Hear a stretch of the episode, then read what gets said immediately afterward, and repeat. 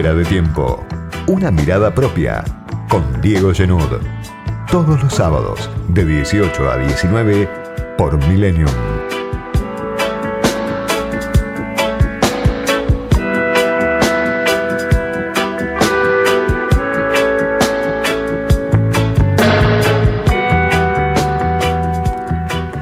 Se extiende un poco más la cuarentena, el encierro, el aislamiento obligatorio en Capital Federal y el conurbano bonaerense. En el resto del país ya casi que están volviendo a lo que acostumbrábamos a llamar normalidad. Se, extiende en Capital Federal, en el conurbano, en la provincia de Buenos Aires, el encierro y la discusión, mientras todavía hay muchos sectores que están paralizados, que están reclamando ayuda, que están presionando para terminar cuanto antes con una cuarentena que ya va a cumplir en el AMBA, cuando termine el 22 de junio, un trimestre de encierro. Y persisten además los problemas de fondo. Contamos todos los días, en el día a día, estamos contando casos, estamos contando víctimas fatales, vemos la curva, las camas disponibles, y así transcurren los días, mientras hay problemas que se acentúan y que preexistían incluso a la pandemia. Lo más difícil es encontrar la salida. La está buscando Alberto Fernández, pero como me decía alguien que trabaja muy cerca del presidente hace no tantos días, nadie tiene claro cuál es esa salida. Se reunieron esta semana el gabinete en el CCK intentando adivinar el horizonte, poner en marcha lo que va a venir cuando termine el encierro. Pero exige esta salida en un momento de crisis inédita soluciones también inéditas, que por ahora no aparecen. Todo indica que 2020 va a ser el primer año de caída de PBI mundial desde eh, hace más de 70 años que no sucedía esto.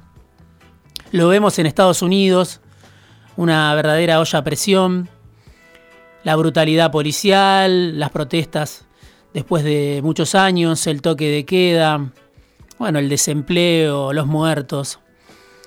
Argentina, comparado con situaciones como esas, comparado con lo que pasa del otro lado de la frontera, en Brasil, por supuesto, no vivió nada de lo malo que traía la pandemia. Es muy, muy limitado. Sí, muy fuerte la parálisis en una economía que, claro, ya venía de 10 años de bajo crecimiento y recesión. Lo vemos, depresión, aumento del desempleo, precariedad laboral, pobreza y sobre todo más desigualdad es lo que va a dejar el COVID-19 en todo el planeta probablemente, pero se va a sentir más en los países que ya tenían un grado alarmante de desigualdad. Datos de los últimos días, la caída en la construcción, por ejemplo. Datos de abril del INDEC, 75,6% en abril con respecto a un 2019 que con Macri ya había sido malo, por no decir muy malo. Datos de abril también del empleo, datos del Ministerio de Trabajo, del CIPA, que suele ser tomado como la estadística más fiable. ¿Qué dice ese dato del Ministerio de Trabajo? que en abril más de 12.000 empresas no hicieron los aportes de 1.300.000 trabajadores. ¿Qué dice además? Que se perdieron en abril 91.200 puestos de trabajo. Es una cifra altísima si se la compara con datos de esa misma base del Ministerio de Trabajo.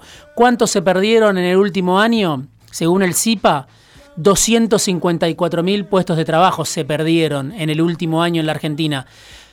Pero solo en un mes se perdieron 92.000 casi de esos 254.000. Por eso la magnitud de la caída brutal de abril, cuando el aislamiento fue más duro y más extremo. La cancha está inclinada. Cuando uno mira esos datos aislados, intenta trazar un cuadro de lo que está pasando en este momento. Obviamente estos son datos de abril y en mayo vendrán otros.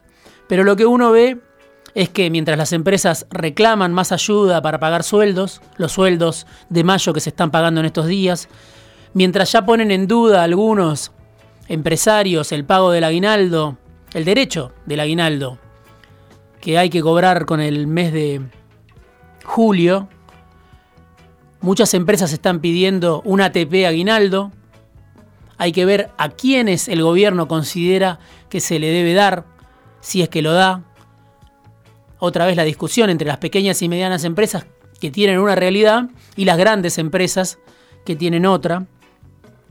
Yo digo, mientras vemos esos datos, mientras escuchamos esos reclamos por salir de la cuarentena y al mismo tiempo por más ayuda para las pequeñas empresas, pero también para las grandes, hay una cancha inclinada y hay un formidable proceso de ajuste salarial.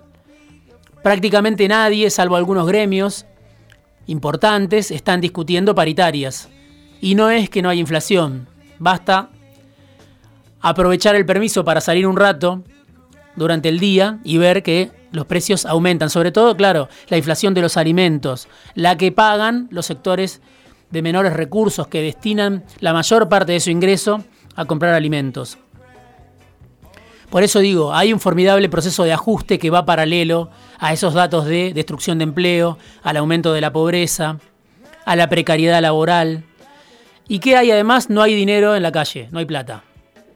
Algo que ya veníamos viendo durante el año, los últimos años de Macri sin pandemia. Hace rato que en Argentina no hay plata para consumir, no hay plata tampoco, las grandes empresas que lo tienen deciden no destinarlo a inversión. Y no hay crédito de los grandes bancos. Miraba también algunos datos que a mí me gusta repasar y que seguramente no son tapa de diarios, un estudio de un economista que se llama Horacio Robelli, y decía, a mayo de 2020 el total de créditos concedido por el conjunto de los bancos, el conjunto del sistema financiero local, al sector privado fue del 11,35% del PBI, es decir, con toda la presión del gobierno, con todo el reclamo de Alberto Fernández para que los bancos presten, 11,35% en relación al PBI prestaron los bancos, es una cifra muy inferior si se la compara con, obviamente, los países del primer mundo, si se la compara con la región, además, un estudio de la consultora de Daniel Marx, la consultora Quantum, también muestra que Argentina está último entre los países de la región. En un rato vamos a repasar esos datos. Pero cuando se trata de crédito bancario, Argentina está no solo muy lejos del primer mundo, sino muy lejos de lo que pasa en Uruguay, de lo que pasa en Brasil, de lo que pasa en Chile, de lo que pasa en Perú. Muy lejos de todos. ¿Por qué no prestan los bancos en la Argentina? Una pregunta para la que no aparecen las respuestas. No aparece por lo menos la respuesta de Miguel Pese, el titular del Banco Central. Diez bancos privados concentran la posibilidad de ofrecer ese crédito. El Banco Galicia, el Banco Macro, el Banco Patagonia, el Santander, el Banco Francés.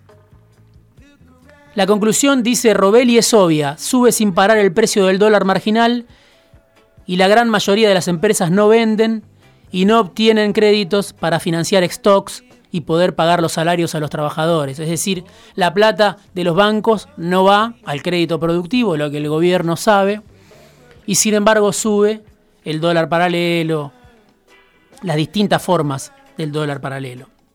Bueno, Robelli propone obligar a los bancos a prestar a las empresas de acuerdo a la nómina salarial del año pasado, antes de la pandemia. Y bueno, un viejo proyecto que es crear un Banco Nacional de Desarrollo como el que tuvo la Argentina, como el que tiene Brasil, como el que otros países tienen. ¿El gobierno tiene pensado algo así? ¿Miguel Pese tiene pensado algo así? ¿Alberto Fernández tiene pensado algo así? ¿O no quiere afectar la rentabilidad de los bancos? Bueno, es una discusión que se está dando también adentro del gobierno. Por supuesto, sectores minoritarios. No es una discusión, me parece, que se esté dando al nivel más alto del gobierno en este momento. Por eso es un escenario paradójico el que estamos atravesando. A la salida de la cuarentena, en algún momento saldremos y no siempre una crisis es una oportunidad, quizás está dejando pasar una oportunidad. En este, en este momento, otro economista que se llama Martín Jourest escribió un texto titulado Que el abrazo no ahogue y dice que hoy la inseguridad y la precariedad laboral, esos datos de destrucción de empleo de los que hablaba hace un rato, ponen al capital en la capacidad de meter miedo al conjunto. Es viejísimo, pero a medida que aumenta el desempleo, la desocupación, la precariedad laboral, bueno, crece el miedo, por supuesto, con razones fundadas. ¿Sirve salvar, se pregunta Martín Jourest, a la economía con esta estructura tan desigual? ¿Sirve salvar a la economía tal y como la conocíamos antes de la pandemia? ¿Salvar una estructura, hacer un salvataje tan amplio sin discutir esa estructura? Bueno, todos, desde los movimientos sociales hasta sectores de la oposición, el gobierno, la iglesia y hasta los empresarios coinciden en que tiene que haber más Estado. La pregunta, que no está clara, que siempre que podemos repetimos en este pequeño espacio es, bueno, ¿quién va a aportar para que exista un Estado más presente, para que exista un Estado que pueda auxiliar a los sectores que se están cayendo hace rato? Del mapa de la formalidad laboral, que bordean la pobreza, que viven en la miseria, en la indigencia. Dice Jourés, este economista de la CTA, si la vía de salida la administran los que crearon la crisis, o fueron incapaces de gestionarla para el bien común, la salida no va a ser tal. Si la salida la administran los que nos llevaron a la crisis, va a ser difícil encontrar la luz al final del túnel. Para Jaurés, si eso si eso pasa, si eso es lo que decide el gobierno de Alberto Fernández, si cuando salimos de la crisis la estructura es la misma, con más desigualdad, más pobreza, y sin el aporte de los sectores que ganaron mucho durante el gobierno de Macri, bueno, eso sería lo mismo, dice Martín Jaurest, que esperar el turno en el crematorio. Opiniones, comentarios, críticas, sugerencias. Escribinos por Twitter a arroba otro guion bajo periodista y arroba fuera de tiempo guion bajo.